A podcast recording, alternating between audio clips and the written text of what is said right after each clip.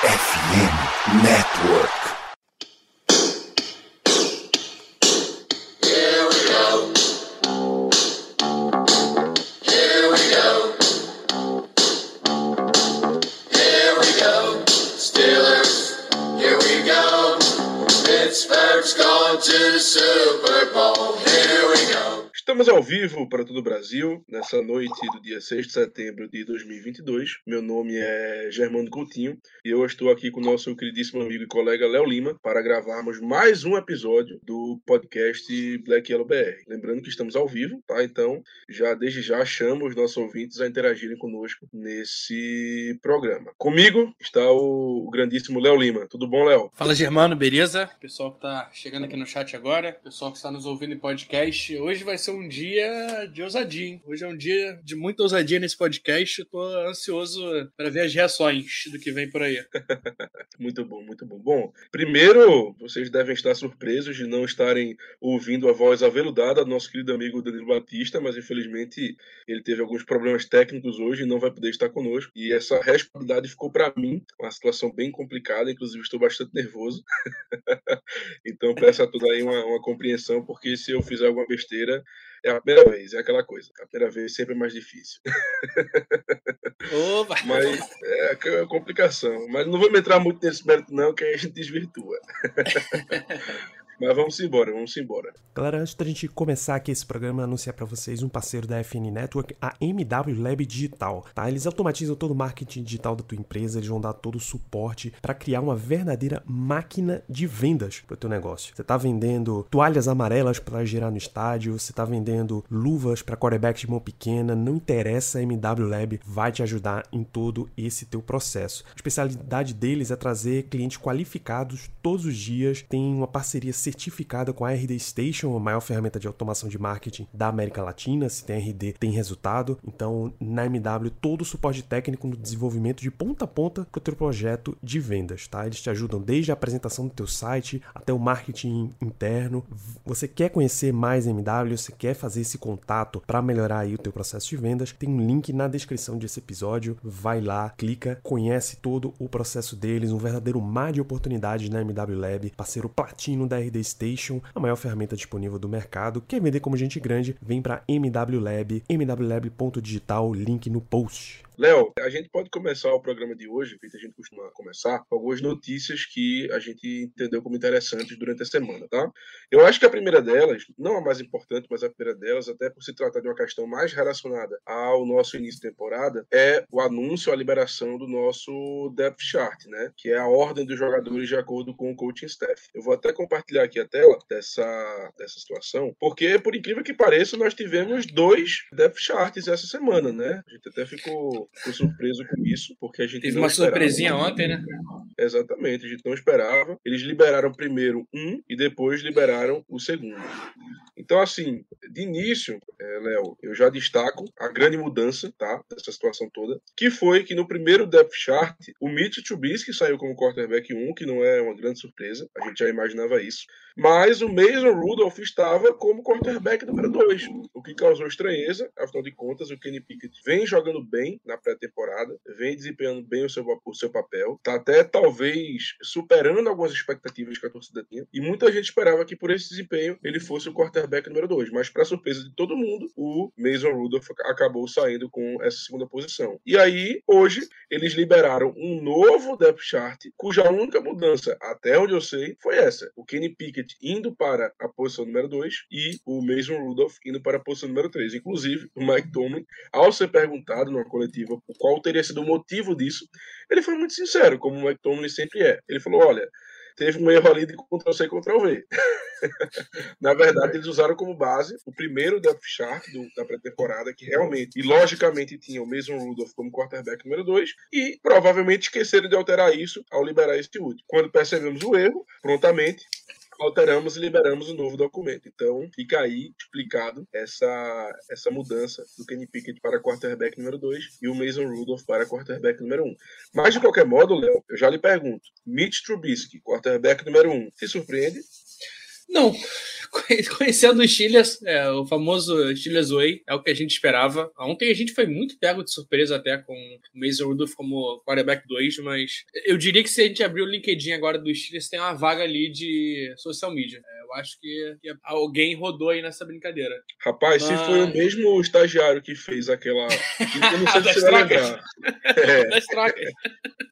Rapaz, eu acho que se foi o mesmo estagiário, esse aí rodou com certeza. Que aquele foi o strike 1 e esse com certeza foi o strike 2. Ou então é família Rooney, né? É, pode ser também que seja um, um Rooney terceiro da vida aí que, que tá com moral, mano. Mas, cara, Trubisky como QB1, Let's Ride. É, vale, vale frisar esse vídeo maravilhoso que o Steelers soltou dele imitando o Russell Wilson hoje. É, é o nosso QB pra temporada, pelo menos pro início dela. Acho que tá justo, acho que faz sentido com o que a gente viu durante a pré-temporada. É, não foi o melhor QB jogando, mas foi o QB que jogou com o time principal o tempo inteiro. Seria muito bizarro ver a gente mudar um pouco isso, né? Com certeza, eu compartilho da mesma opinião, Léo. Eu acho que o Trubisky, ele. É, não vou nem dizer que ele fez o suficiente, que ele ganhou a vaga, até porque a vaga já era dele, então ele basicamente não perdeu a vaga melhor dizendo. Ele fez aquela coisa. perder. Exatamente, exatamente. Ele, ele veio como quarterback ponte, isso ficou muito claro para todo mundo, para ele, para o coaching staff, para a torcida, ele sabe disso. Então ele veio para ser aquele jogador que vai começar a temporada e que se for mal, vai ser prontamente substituído. E ainda mais nesse contexto que a gente tá, que a linha ofensiva, infelizmente, não demonstra muita coisa, não demonstra muita firmeza, a manutenção do Trubisky é até mesmo uma defesa ao Kenny Pickett, para que não faça com que ele se queime logo, porque botar um quarterback calouro com a linha ofensiva não tão boa para enfrentar os times que a gente enfrenta na AFC Norte, por exemplo, cujo primeiro jogo é contra o Bengals, que tá, foi pro Super Bowl, é muito complicado. Então, assim, se é para queimar, deixa o Trubisky lá, vamos ver o que, que ele pode fazer, vai surpreender a gente. Apesar de eu achar isso um pouco difícil. Então, concordo contigo, realmente não me surpreendeu nem um pouco essa situação. Agora, talvez nem queimar o Trubisky, né? Talvez é, literalmente deixar a, a OL se adaptar um novo esquema de jogo, uma nova maneira que vai funcionar. E que é o Trubisky é um cara veterano, tá, querendo ou não, tá acaba, tu acaba escondendo um pouquinho esse, essa dor aí do Pickett. Exatamente, exatamente. Também pode ser isso. Eu espero que seja isso. Espero que a linha ofensiva dê uma melhorada, porque realmente a gente vai precisar. O que eles demonstraram nessa pré-temporada foi, foi, bem complicado. Mas enfim, né? Falando em, em, questão de surpresa, eu tenho também mais alguns pontos aqui nesse depth chart para mostrar. É, bom, quanto ao wide receiver, nada demais, né, Léo? Deontay Johnson, Claypool e George Pickens, o, o nosso rookie que teve uma pré-temporada maravilhosa, trades maravilhosos. Então, são os três principais wide receivers receivers, mas a gente sabe que isso aqui é muito fluido, porque de depende muito do pacote da, do ataque, né? Do que eles vão querer fazer. Linha ofensiva também, acho que nenhuma surpresa. Talvez a principal disputa aqui fosse a de left guard entre o Kevin Dodson e o Kendrick Green. Graças a Deus o Dodson ganhou a batalha, graças a Deus. E o resto já era aquilo que a gente esperava. Tyrande, também nenhuma surpresa. Quarterback já falamos. Running back, é bom a gente destacar que o Jalen Warren é o running back número 2, superando o Ben Snell. Eu acho que uma coisa que eu fiquei bastante feliz, mas eu sei que você ficou mais do que eu. Ah, era o meu garoto, né? Era o meu garoto desde a, da, quando, ele, quando ele foi, veio como undrafted, era uma escolha que eu tinha pensado no final de draft. É, até teria feito na frente do, do Oladokun, que nem chegou a treinar, nem chegou nem a ter snap em jogo nem nada. É, eu gostava bastante de Jalen Warren e, cara, ver ele garantindo aí o segundo lugar é, é muito bom, principalmente porque ele recebe a bola, Germano. A gente vai precisar disso e vai conseguir descansar o Najee. De wide receiver, eu tive um negocinho só que eu achei que não é nem os jogadores, mas sim a maneira como o Steelers coloca. O Steelers não colocou, não separou a slot de Y e Z, né? A gente sempre vê o Steelers separando e esse ano estamos com três wide receivers sem falar quem é slot, sem contar nada disso. Achei, achei interessante. Só um pontinho que para falar que tem alguma coisa, né? não, mas realmente é interessante. Inclusive, pelo menos o top 3 aí do wide receiver, a gente tem uma fluidez, uma flexibilidade muito grande, porque o Claypool, ele pode jogar como big slot, o Pickens pode também jogar como slot, dependendo, o DJ e todos eles conseguem fazer a função. A gente não tem aquele jogador que só é um jogador de outside. Não, eles têm essa fluidez e eles conseguem fazer isso. Então, real, mas é, mas é um ponto, mas é um ponto importante sim. É, indo mais para baixo, a gente, bom, fullback, né, o family back, não tem nenhuma surpresa. Com o nosso queridíssimo Derek Watt. É, por sinal, agora... será que, o, será que o, o Trey Edmonds não consegue uma vaguinha de social media? Depois que fizeram besteira, pô, só pra manter ele no time? Rapaz, bem possível, viu? Bem possível. Eu, eu fazendo um, um parênteses, eu tava um tempo atrás assistindo uma entrevista do Gary Payton II, da NBA, que jogava no Golden State Warriors. E foi muito interessante porque ele disse que chegou uma época que ele, no auge dos seus 26, 27 anos, eu acho, até um pouco mais velho do que isso, ele não estava tendo muita oportunidade na liga e já estava em Golden State, mas não era certeza que ele iria ficar no roster principal, vamos dizer assim, né? Entre os 12. E ele chegou a um ponto de chegar para os treinadores e falar: olha, qualquer coisa, se quiserem, eu topo aqui uma vaga de scout, uma vaga aqui no pessoal de, de análise de jogo. O que eu quero é ter um emprego e ficar perto do basquete, que é o que eu amo. E aí, enfim, deu no que deu, o cara ficou no roster principal. Ganhou até lá, Jogou, jogou muito bem, foi campeão e agora tá ganhando seus milhões pela liga. É um parênteses que eu faço dessa, dessa analogia com a NBA e a NFL, mas fica aí, fica aí a dica pro nosso queridíssimo Troy Edmonds, não? Bom, em relação à defesa, Léo, eu acredito que o ponto mais interessante aqui seja relacionado aos cornerbacks. Não sei se você concorda comigo, porque, em teoria, os titulares vão ser o Witherspoon, o Cameron Sutton e o Arthur Mollett. Muita gente esperava que o Levi Wallace, até porque ele veio nessa off-season, foi contratado lá de Buffalo. Muita gente esperava que ele fosse começar a temporada como titular. Mas, ao que tudo indica, pelo menos no depth chart, ele não começaria como titular. O que, é que você achou disso? Cara, é, não pelo Maulet, mas o Levi Wallace, pela maneira como eu tô lendo o depth chart, ele é o último cornerback do time. Ele é o quinto. Ele é o cara que quase foi cortado pra gente ficar com o Josh Lane. Não sei se você interpreta igual, mas se ele tá atrás do Sutton, eu entendo que é isso, né? O Aquelo como primeiro. É, mas o acho, se não me engano, o Caio levantou um, um, ponto bem interessante no QG. O Maulet tá ali como Nickelback, muito por. Não é a banda, né? É a, é a posição. Ele tá ali muito para primeiras descidas. Então talvez ele seja um cara que ele joga as primeiras descidas. Aí depois o Cam Sutton vai fazer o, o marcar slot com o Levi Wallace vendo o campo. Mas meio complicado, né, cara? A gente trouxe o cara, a gente estava com uma expectativa muito alta e perder a vaga assim é dar um pouco de receio. E, cara, outro ponto que a gente pode levantar legal também é o Demarvin Leal, que chegou pau a pau com o Aldermilk, né? Com certeza, com certeza.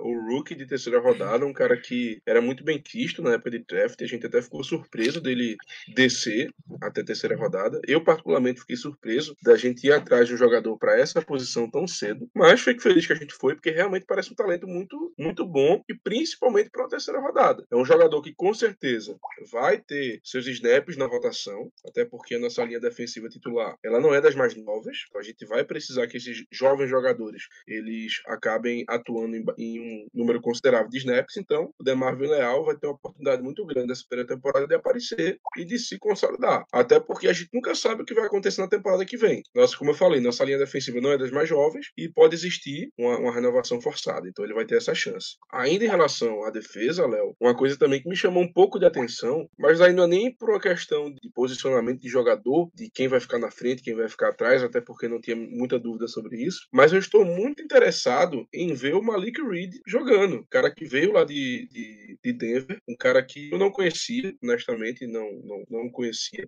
Mas a produção que ele teve nessas últimas temporadas foi muito interessante. Um cara que teve oito sacks uma temporada, cinco sacks na outra, jogou bastante jogos, acho que foram 36 jogos como starter, ou, ou então que ele tenha pelo menos entrado em campo, que ele tenha jogado um número significativo de snaps. É um cara que traz uma experiência que a gente precisava bastante, né? Afinal de contas, a gente não, atrás do TJ Watt e do Highsmith, a gente basicamente não tinha ninguém. Então, eu acho que a chegada dele vai nos trazer benefícios. O que, é que você acha? É, a gente falou bastante dele no, no último, no último podcast. É um cara muito bom marcando, em fazer, eh, jogando o, o pass rush, né? Um cara que consegue chegar bastante no QB. Acho que vai ser. É, é muito bom ter ele, ter ele também no time para muito também descansar o TJ Watt. A gente sabe que o TJ Watt esse ano vai ser mais visado do que nunca. É, é, apesar de que todo ano ele tem melhorado e melhorado e melhorado. E é, ainda assim continua evoluindo. Esse ano é mais um ano porque ele vai ser ainda mais visado e ter o Malik Reed para conseguir descansar ele um pouco, para conseguir rotacionar com o Highsmith. É, Highsmith eu entendo que seja um cara mais voltado para o jogo terrestre, o Malik Reed mais voltado para o passe. Então a gente cria situações para de maneira diferente de jogar, né? É, assim como a gente tem também no linebacker, o Mark Robson e o Spillane, são dois caras que são muito bons marcando o jogo corrido, é, mas não tanto marcando passe. Então, cara, a gente tem um time, pelo menos ali o front seven é um time que é, pode variar muito de maneira de jogar. A gente pode jogar com três caras na frente e mais os Eds, pode jogar com, com dois e os Eds, é, pode fazer ter um jogo mais forçado para corrida, um jogo mais forçado passe. É bem, bem, bem interessante esse grupo que a gente conseguiu montar, cara. É talvez o melhor grupo da liga aí, se não for o melhor, top 3 com certeza. Concordo com você, concordo. Já é a primeira melhor... aqui, hein? Eita, rapaz, eita, rapaz. Não se adianta muito, não, viu? Não se adianta muito, não. Tenha calma, tenha calma. Assim como eu vou pedir também calma pro nosso queridíssimo amigo Ted Bones. Calma, calma, torcedores, calma. Ele tá dizendo aqui que os Steelers na Free Agency é uma desgraça. Todo ano isso. Primeiro James Daniels decepciona e agora aparentemente ele vai Wallace. Calma, torcedores, calma. Vamos esperar a temporada começar, porque assim, é como a gente tá dizendo, o depth chart, ele é uma espécie de como é que eu posso dizer? Ele serve como um parâmetro, mas apenas um parâmetro. A gente não sabe o que vai acontecer. A gente não sabe se o Levi Wallace realmente vai ser um reserva, se ele vai começar como titular, se ele não vai, a gente não sabe. E quanto à questão do James Daniels, realmente a linha ofensiva no, na pré-temporada não foi bem. Mas vamos esperar a temporada começar, vai que acontece um milagre ali.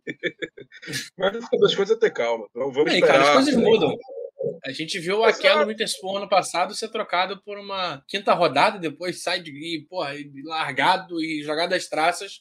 E chega aqui, cara, e na segunda metade da temporada foi um dos melhores cornerbacks da liga, jogando bola. O cara não cedia passe, não cedia touchdown. Era um cara muito seguro e é um cara que ninguém esperava. Então, pode ser que o James Daniels e o Levi Wallace decepcionem, mas pode ser que o Malik Reed, porra, vire titular. Compense, compense. Compense. Pode ser que, sei lá, o Jalen Warren, porra, chegue jogando e a gente consiga montar um, um, comitê de running back igual o, o, nosso rival aqui, o Browns, por exemplo, tem dois caras que jogam muita bola. Então, imagina, a gente consegue fazer isso. O cara que veio do Dolphins, Jalen, esqueci o nome dele agora. Jess o, Davis? Jess Davis. Pô, vai que ele assume left tackle e pô, é um, vira um bom left tackle. Não dá pra saber. A temporada começa, a temporada deixa rolar. Vamos ver, quem sabe. Quem sabe o James Daniels não acorda. Tava só de preguiçinha. Pronto, eu acho que eu acho que essa sua fala vai cair bem com a pergunta do nosso ouvinte, que é o Samuel. O, Sam, o Samuel. O Samuel.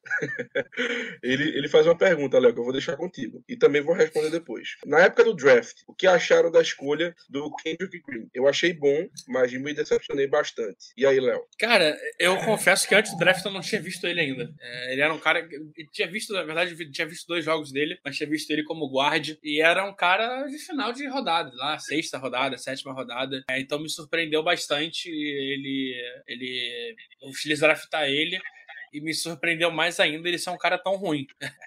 Acho que a única certeza que a gente pode ter essa temporada é que o Kendrick Green vai estar no chão. Então, cara, mas de verdade, é, a gente, nessa última, vai, quase última década, a gente desaprendeu a, a draftar é, linha ofensiva. A gente teve o Chucks, que foi. É, é, é, um cara bom, é um cara que tá rendendo. A gente teve o Dodson, que é um cara que tá rendendo, mas, cara, a gente draftou jogadores bem complicados, tipo Dan Moore, tipo Kendrick Green, que, que ainda não conseguiram mostrar pelo que. Porque estão aqui, né? É, acho que vai muito de aonde a gente está escolhendo os jogadores. Então a gente escolhe o L tarde. E se você escolhe tarde, em tese os melhores já saíram, né? Não à toa a nossa L tinha, tinha três jogadores de primeira rodada. Isso faz uma diferença.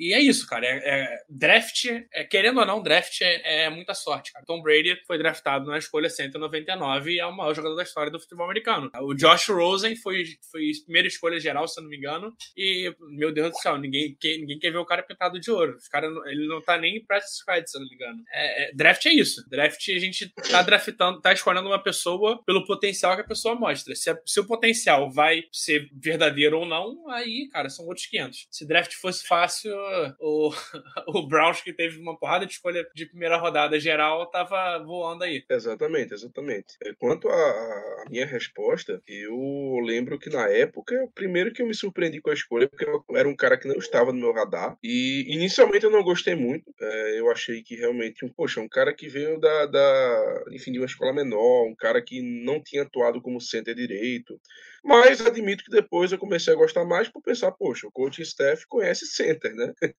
Pô, se os caras confiaram nele, vamos embora. Mas, infelizmente, o que ele nos mostrou até agora demonstra que ele não vai conseguir, é, pelo menos até agora, ele, ele, ele demonstra que não vai conseguir ser um, um, jogador titular na NFL. E tenho sérias dúvidas se ele um dia vai conseguir ser um cara de rotação, porque o que, o que, nos, o que me parece é que falta força e tamanho a ele. Técnica a gente ensina, mas tamanho não tem como. Então, se ele não tem tamanho suficiente para jogar na NFL, força suficiente para jogar na NFL, e não tem a possibilidade de melhorar nesse sentido, e aparentemente ele não tem, porque até agora não melhorou, os dias do nosso queridíssimo Kendrick Green parecem estar contados. Inclusive, muita gente diz que ele só continua no roster por ter sido escolha alta, terceira rodada, e que o coach Steph não quer admitir um erro tão cedo. Mas enfim, essa não é a pauta do nosso programa de hoje.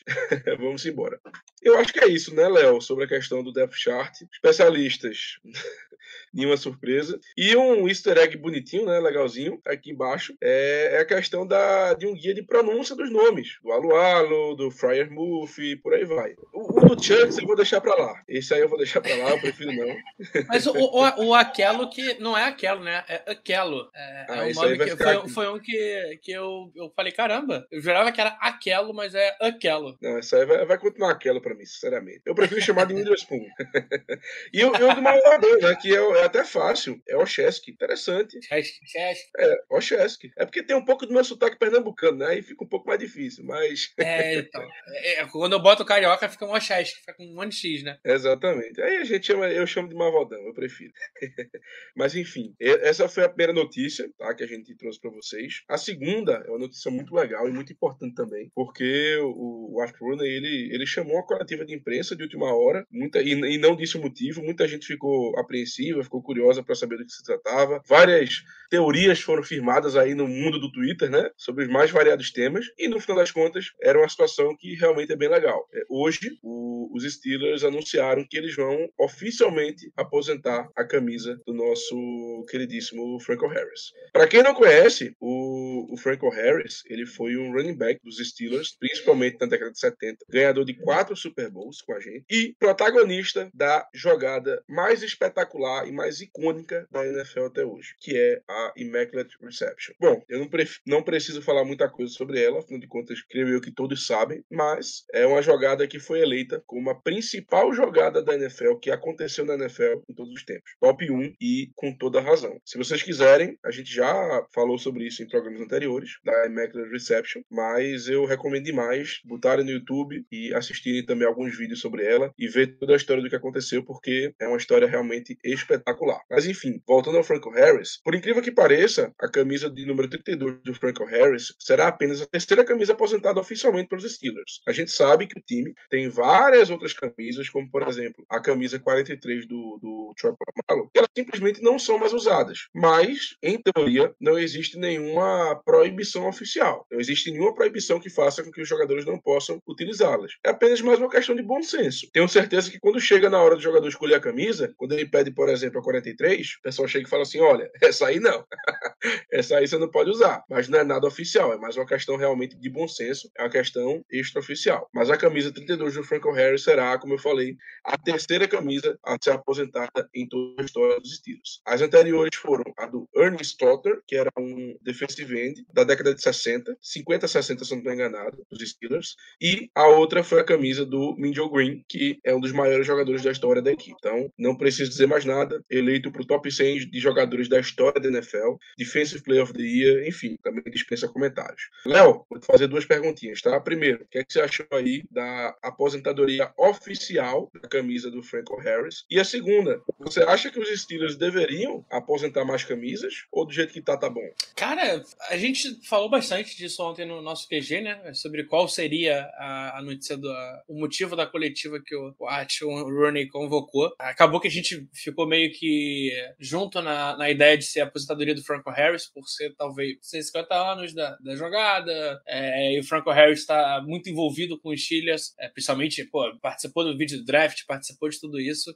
É muito justo, é muito justo essa camisa ter sido aposentada. Acho que demorou bastante. A gente teve em 2019 um cara de practice squad usando ela e, e é, é, feio, sabe? Porque, cara, acho que é a única camisa das que a gente tem que são aposentadas não oficialmente que foi usada. Então, cara, que comecem a vir as próximas também. É, já passou da hora do Bradshaw é, também ter essa camisa aposentada. Ano que vem faz 40 anos da aposentadoria dele, então, cara, pô, vamos, vamos homenagear o cara, o, o maior vencedor, o segundo maior vencedor de Super Bowl da história, é jogador, né? É, acho que a gente precisa começar a homenagear mais os nossos ídolos, os caras que fizeram a história. E no esporte americano, aposentar a camisa é a maneira de, de, de fazer isso, né? Então a gente tem pelo menos aí três camisas na fila, que é a do Bradshaw, a do Polamalo, que você falou, 43, e em breve a Big Ben, a camisa 7 também vai ser aposentada. Eu acho muito difícil a não ser, ainda mais por toda a conexão com o Mike Tomlin que ele teve, mas eu esperaria, como o Thaleson Barbosa falou ali, acho que deixa ele ser Hall of Fame primeiro, deixa ele passar pelo processo, deixa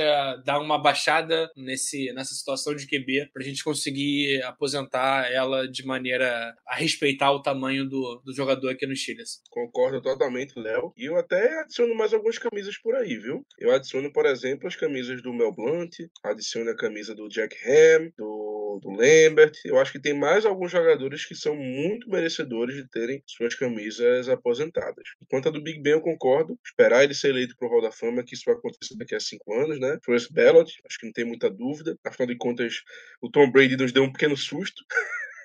resolvendo se aposentar logo na logo na no ano do Big Ben, então seria um pouquinho mais difícil, tiraria um pouco do brilho dele, mas graças a Deus ele resolveu brigar com a Gisele e agora voltar a jogar. Para nos dar esse gosto ele com certeza vai ser. Então é, é muito gratificante pra gente. Vai ser muito gratificante pra gente, a gente poder compartilhar desse momento.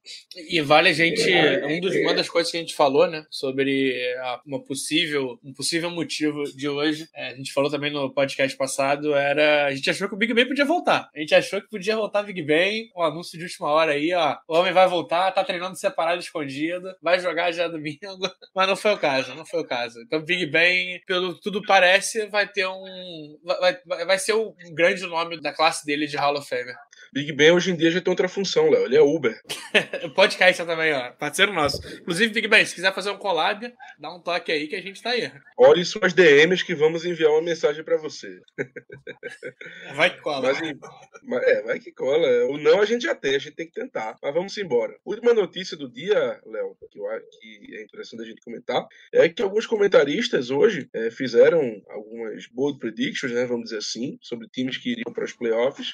E, e o Kyle Brandt nos colocou nos playoffs, rapaz. O que, é que você tem a comentar sobre isso? É, cara, o Good Morning Football hoje foi, foi, foi daqueles. Acho justo, acho que, como ele falou no vídeo, se tem um time que a gente não pode duvidar nunca é o Pittsburgh Steelers. E a gente tá sempre brigando por playoffs, né? Então, acho que o único, o único que não citou os Steelers como uma possibilidade de playoffs foi o. Foi o único que não citou como possibilidade. Todo mundo deixou os Steelers ali nem que nas últimas opções de wildcard mas Kyle Brandt hoje estava piquetizado. Não Ele só cravou, cravou. Playoffs, né? Ainda teve uma outra cravada dele. Foi uma manhã cheia de surpresas. É, realmente, ao que tudo indica, tem pessoas que realmente estão acreditando na gente, até mais do que eu.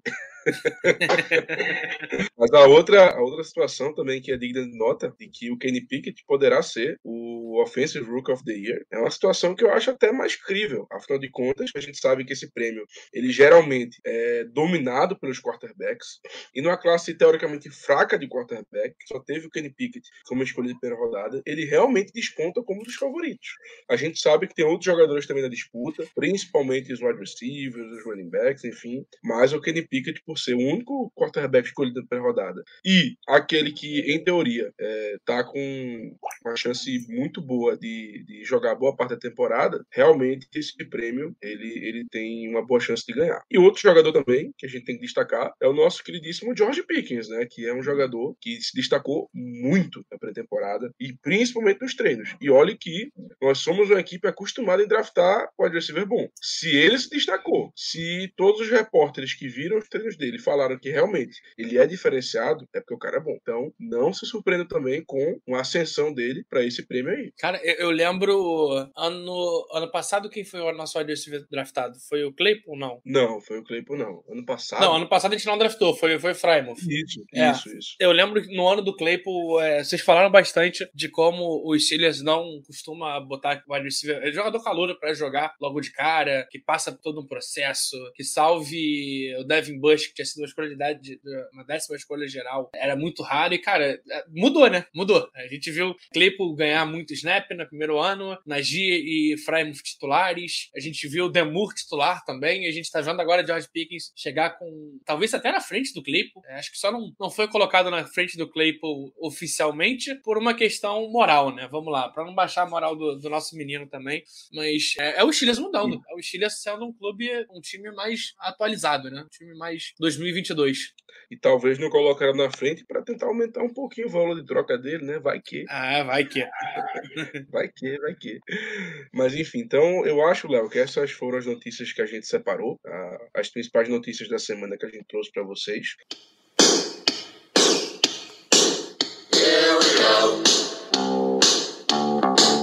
Here we go.